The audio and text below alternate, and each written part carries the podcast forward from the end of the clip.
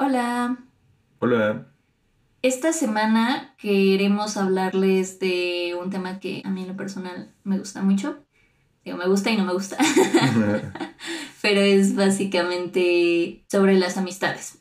Cómo las cuidamos o no, cómo se ven influenciadas por todo este sistema monógamo, el cómo las hemos entendido socialmente en cuanto a las responsabilidades que tenemos hacia nuestros panitas y todo ese rollo.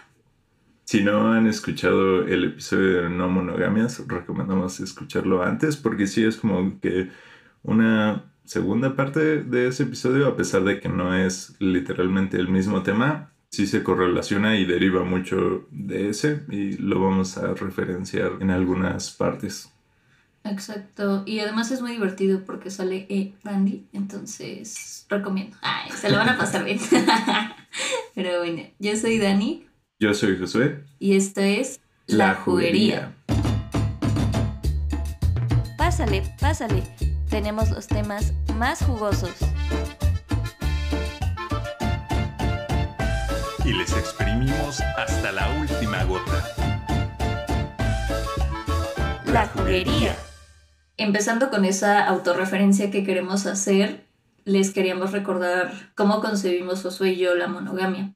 Y esto es que pensamos que es un sistema que va a permear todas nuestras relaciones sociales más allá de un modelo relacional. O sea, más allá de que la monogamia sea este acuerdo donde las personas de una pareja no pueden tener relaciones sexuales o ligue o lo que sea con otras personas, es estas ideas que nos han inculcado desde chiquites, que vemos en las películas, en los libros, en todos lados, que nos van condicionando para pensar que las relaciones de todo tipo, o sea, con tu familia, con tus amigues, con justo tus novios, novias, novias, tienen que ser de una forma determinada. Y que tu relación de pareja va a ser prioridad en relación a todas tus demás relaciones que va a ser como que el centro de tu vida y que ya todo lo demás se relaciona en una sección secundaria. Y nos parece que eso es algo fundamental para el tema que queremos tocar el día de hoy, porque yo pienso que las amistades son sagradas, o sea, que son un vínculo súper importante, incluso que tienen un potencial revolucionario muy grande, ¿no? Porque es tu forma de hacer comunidad, es tu forma de procurar cuidados, o bueno, en mi mente debería de ser. Y, por ejemplo, a tu familia te la imponen, ¿no? O sea, no es como que la eliges. Entonces, por eso yo pienso que las amistades ya de entrada tienen ese potencial, porque es gente que quieres tanto que, bueno, si procuras tus amistades y si haces un esfuerzo consciente de pensar por qué ciertas personas son o no son tus amigas, pues son estas personas que quieres tanto que decides pasar tu vida con ellas. Ahora bien, sobre cómo se intersecta la monogamia con este tema de las amistades, a mí el primer punto que me gustaría tocar es que las amistades las solemos entender como estas relaciones que no necesariamente tienen que ser recíprocas. ¿Y qué quiere decir esto? Yo noto que es súper común que la gente simplemente recurra a sus amigues por consejos y que los use como sus basureros emocionales, básicamente.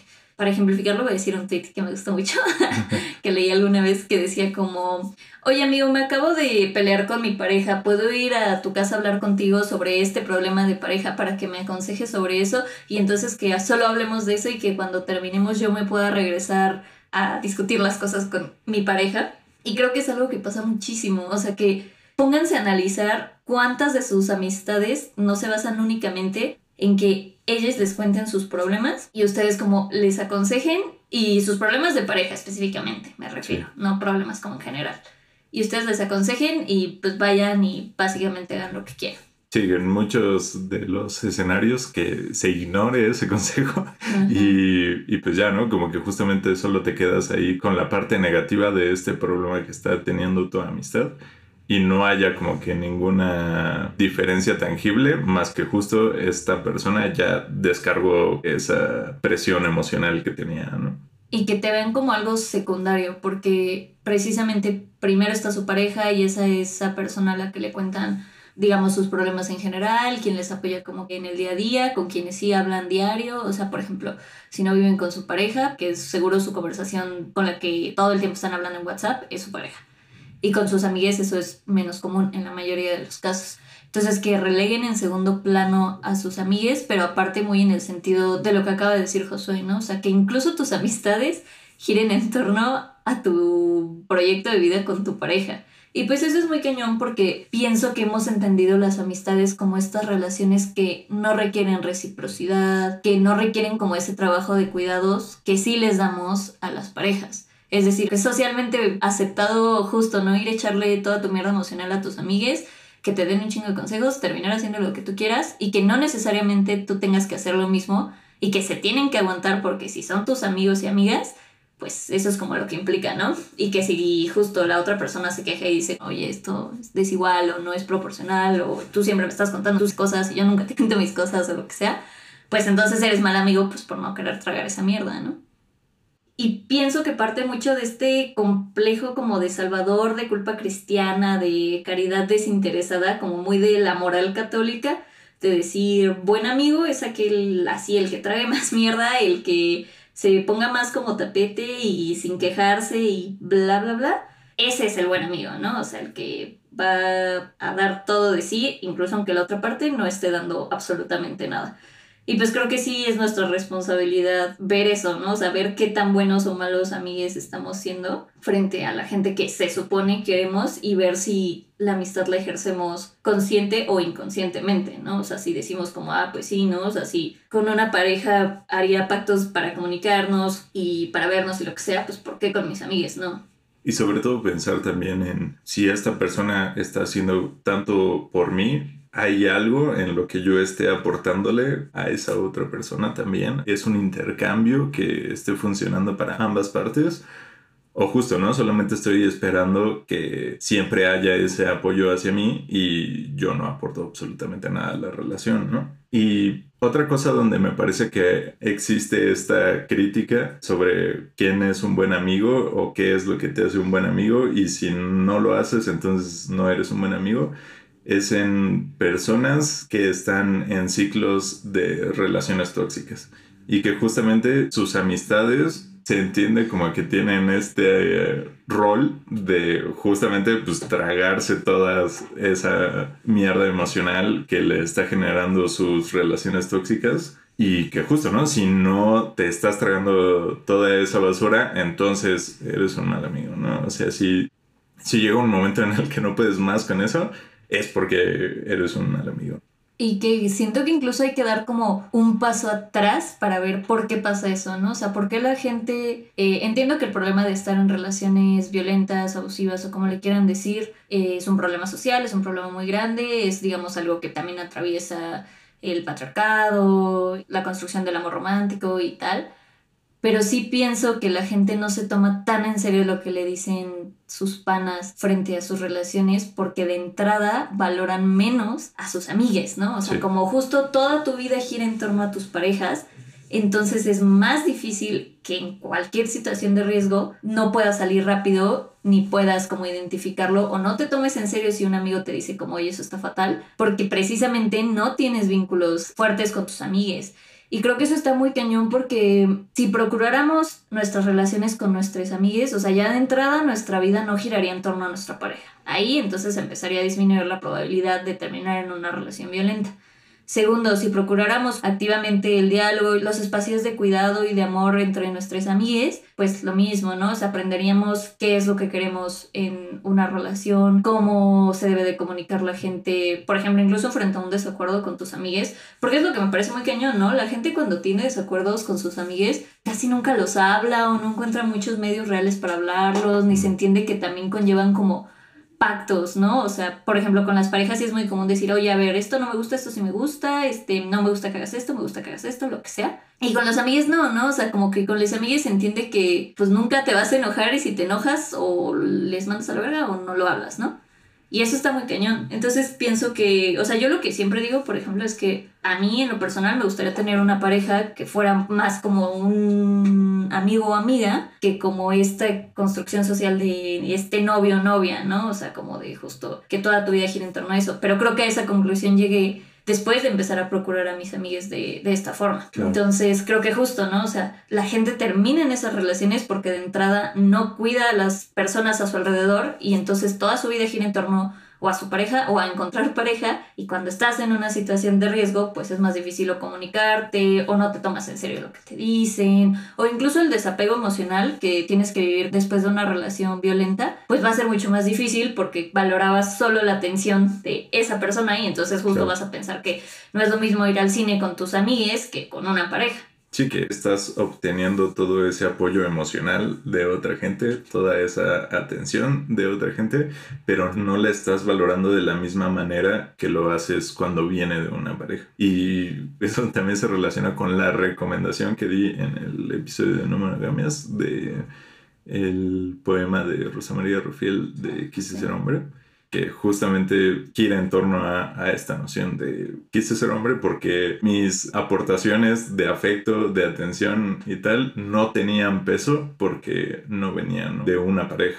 Sí, sobre todo muy en el sentido ahí, la neta, grande Rosa María Rufil, porque precisamente deja muy en claro eso. Dice como, a ver, yo todas estas cosas como amiga las podría hacer con mis amigas, ¿no? O sea, creo que pone así como de ejemplo ir como a ver un partido de fútbol u otra como de gritar en un puente en periférico, cosas así. Y es como todas esas cosas que se entienden que son exclusivas de las parejas, las podemos hacer con los panas, pero justo las valoramos más porque vienen de una pareja.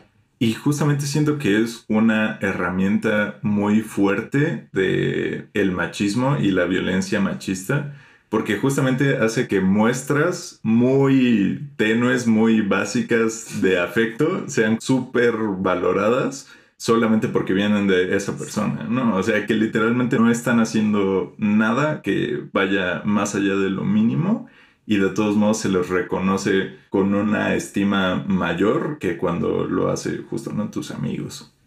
Eso que acabas de decir sí lo veo muchísimo, ¿no? En mis amigas, o sea, de que justo el amor que reciben usualmente de sus otras amigas o amigos y las muestras de amor que reciben de estos y de estas son gigantes y súper chidas, pero justo no significan nada porque no vienen de un hombre, ¿no? En el caso de mis amigas hetero.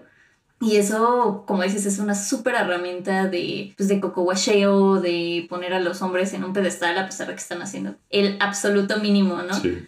Que luego es lo que me pasaba cuando terapeaba a mis amigas que les decía, a ver, ¿por qué estás con él? Y era como, mm, porque nos la pasamos bien. Y yo, pues yo me la paso bien con quien sea, ¿no? Con güeyes de mi salón a los que les he hablado una vez y no por eso les voy a andar con ellos, ¿no? O sea, y un poco regresando a lo que habías dicho de que también implica un desgaste emocional para les amigues ver a otra amiga en una relación tóxica.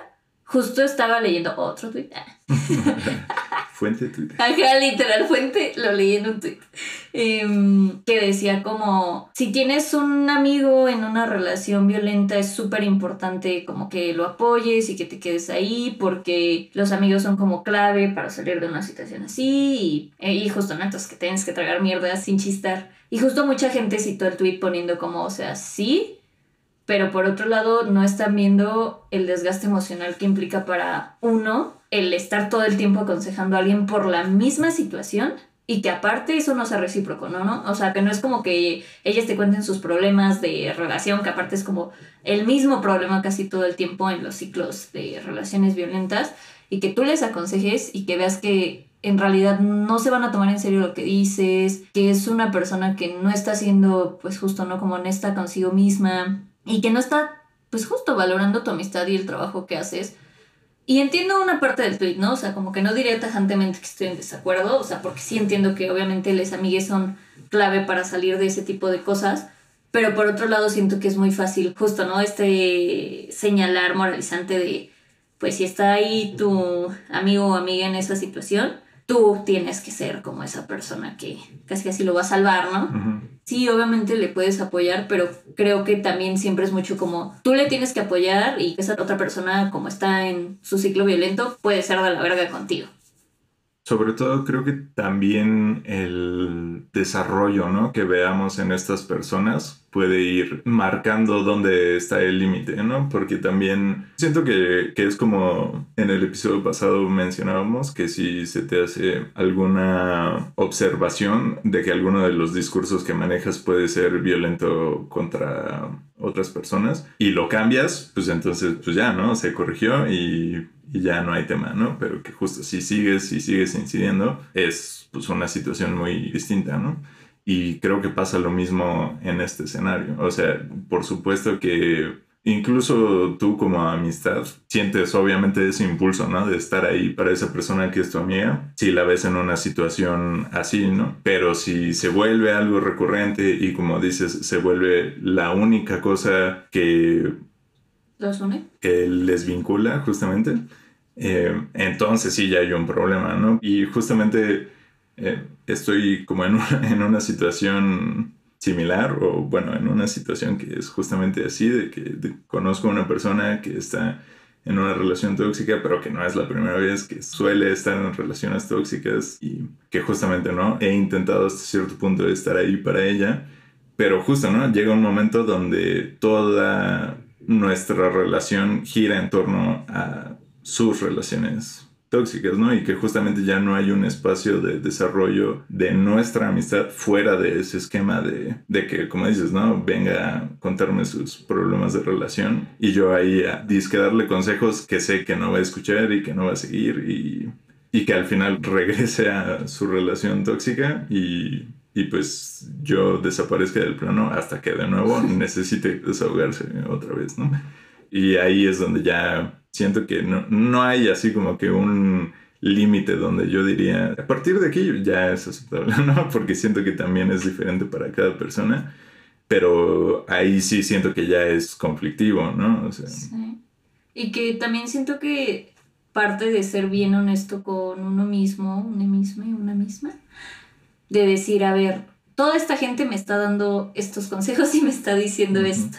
¿Qué está pasando en mí que sigo reincidiendo en regresar a ese tipo de relaciones? Y que es una cosa que, pues incluso es por tu propio bien y el de la gente que te rodea, ¿no? Pero creo que justo, y entiendo perfecto que es un problema, como ya lo dije, ¿no? Este más grande, que viene de muchas cosas.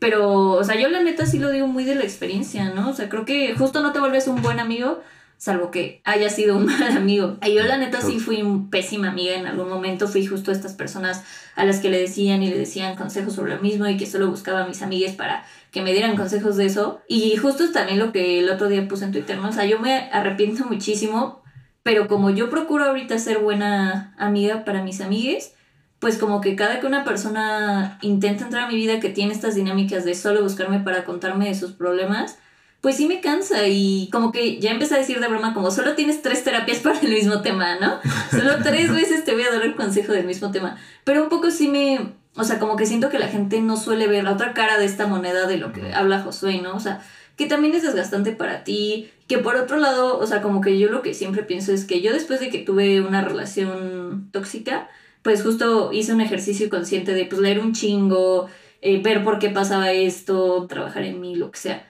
Y entonces como que siento que es muy feo ver a alguien más en ese ciclo como de autodestrucción. Y como que justo, ¿no? Si son mis panas, pues voy a estar para ellos. Pero justo mientras no se vuelva esta relación, este vínculo unilateral donde yo todo el tiempo tengo que estar siendo psicóloga de nadie. Incluso desde el hecho de que yo no soy nadie para ser psicóloga ni para, o sea, como que es trasladar este complejo de salvador de las parejas, pero a les amigues, ¿no? Es como, a ver, yo estudio derecho, ¿no? O sea, yo que voy a andar sabiendo de cómo sacar a una persona de una relación tóxica o de un ciclo abusivo, o sea, como que tampoco hay que ser tan ególatras como para creer que vamos a tener el poder de salvar a alguien, ¿no? Incluso desde las amistades. Y justo por eso también le dije a Josué que exploráramos este tema porque siento que ya llevaba un buen rato sin que alguien me quisiera meter a un ciclo de estos y que ahorita que me está pasando no me gusta.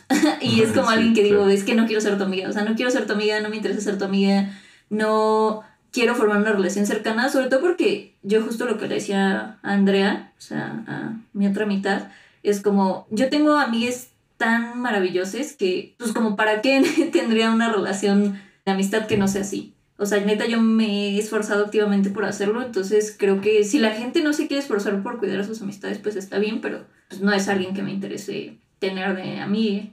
Y que estás en toda la libertad de, de, tomar esa postura, ¿no? Porque como dices, la moralina católico-cristiana de culpa de, de ver a alguien en necesidad y no atenderla, está ahí latente también, ¿no? Pero como dices, al final no es tu responsabilidad y que sí te genera un desgaste psicológico y emocional ¿Y quién se hace cargo de eso? O sea, Ajá, no tienes exacto. por qué incidir en ese desgaste que no te corresponde, pues nada más por así como que un esfuerzo de ser, entre comillas, buena persona, ¿no?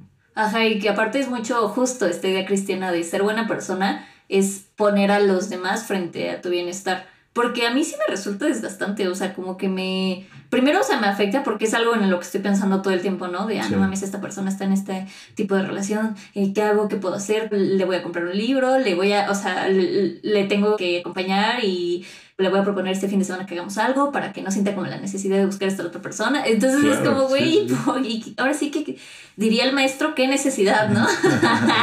Y que quizá, o sea, el público diga como de, bueno, es que también se lo están tomando muy a pecho, pero pues justamente esas son nuestras personalidades, ¿no? O sea, como que sí somos muy así y pues justo, ¿no? También se tiene que tomar en cuenta como de esto es lo que yo aporto a una de mis amistades, ¿sabes? O sea, este es el nivel de preocupación que voy a tener por ti si eres mi amistad.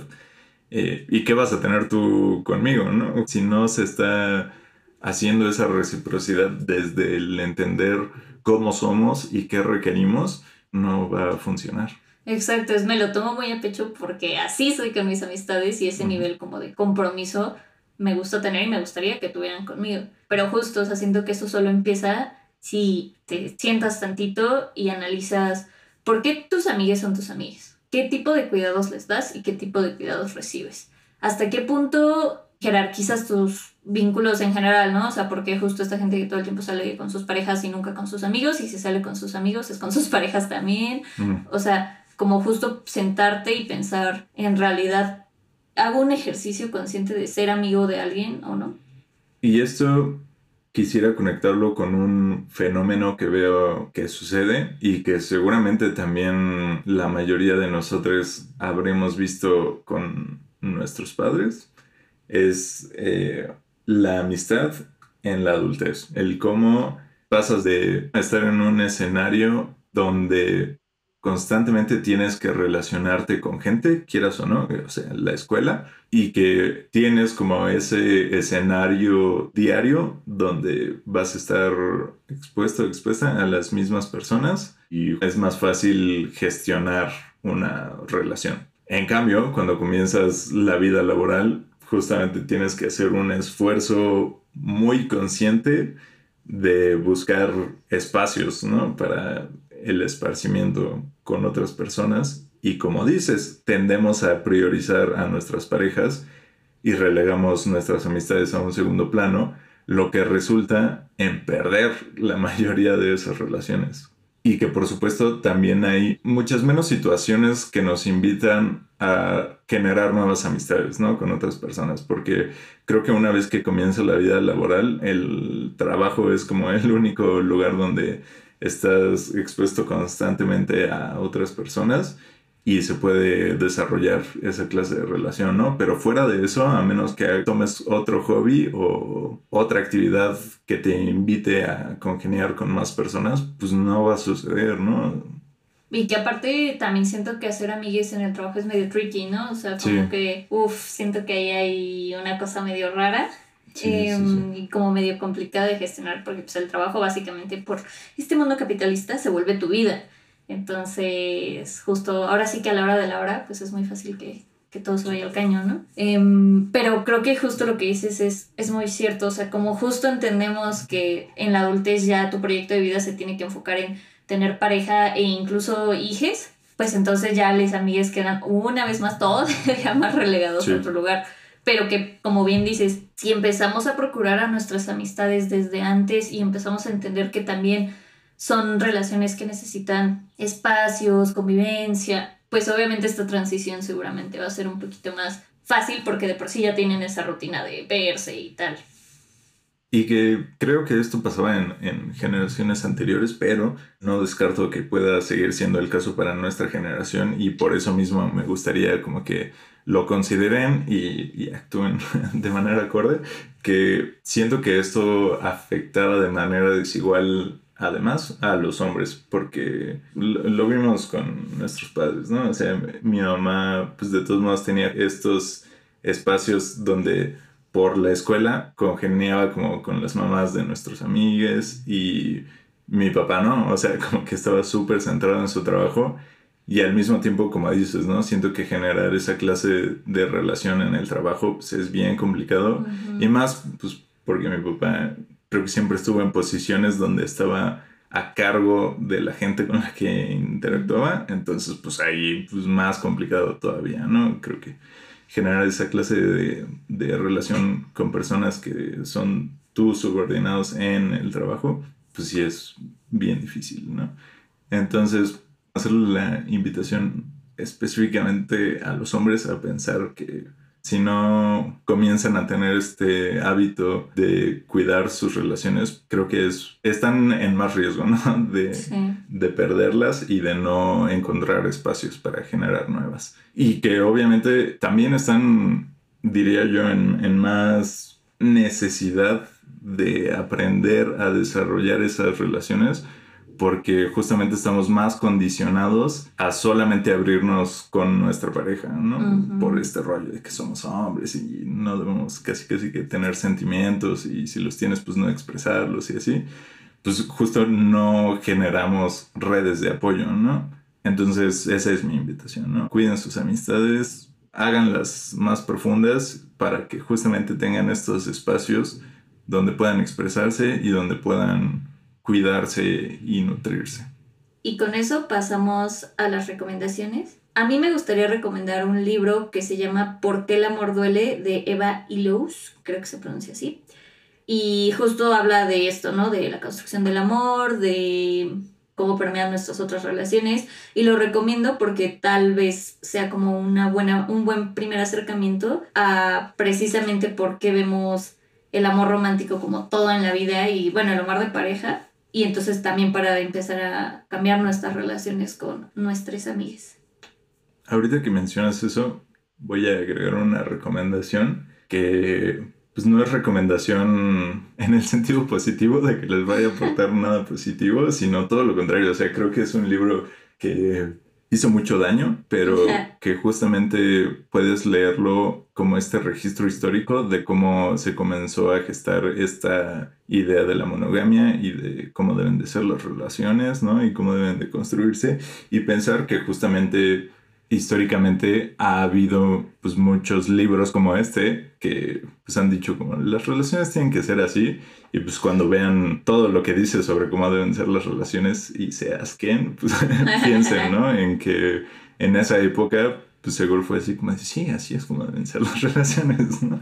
y, y, todo el daño que eso hizo em, ese libro es El arte de amar de Ovidio em, terrible, pero bueno, si quieren como ese registro histórico, ahí está. Y lo que yo les quería recomendar, que es una recomendación muy mainstream y muy trillada, pero creo que es un libro que no hemos aprendido a valorar, sobre todo porque es un libro que nos leen de niñas, que lo aprecias de cierta manera cuando lo lees en ese momento de tu vida, pero cuando lo lees como adulto es devastador, porque entiendes todo el subtexto que tiene, ¿no? Y esa recomendación es El Principito. Que justamente es una persona que está por ahí buscando con quién relacionarse, ¿no? Y las respuestas que obtiene de la gente con la que intenta relacionarse denotan mucho a qué le damos valor socialmente y cómo precisamente dejamos pasar esas oportunidades de generar vínculos genuinos por ponerle más valor a tonterías que solamente tienen sentido en nuestra mente, ¿no? Perfecto. si les gustó el capítulo, síganos en Twitter como Juguería Podcast. Y en Facebook e Instagram como La Juguería Podcast. Dios. Dios. Bueno, déjame medir el volumen. A ver, habla.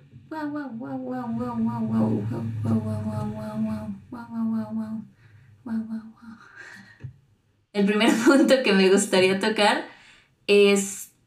¿Qué dije? ¿Cuál dije que era el primero? eh, la basura emocional. Ah, sí.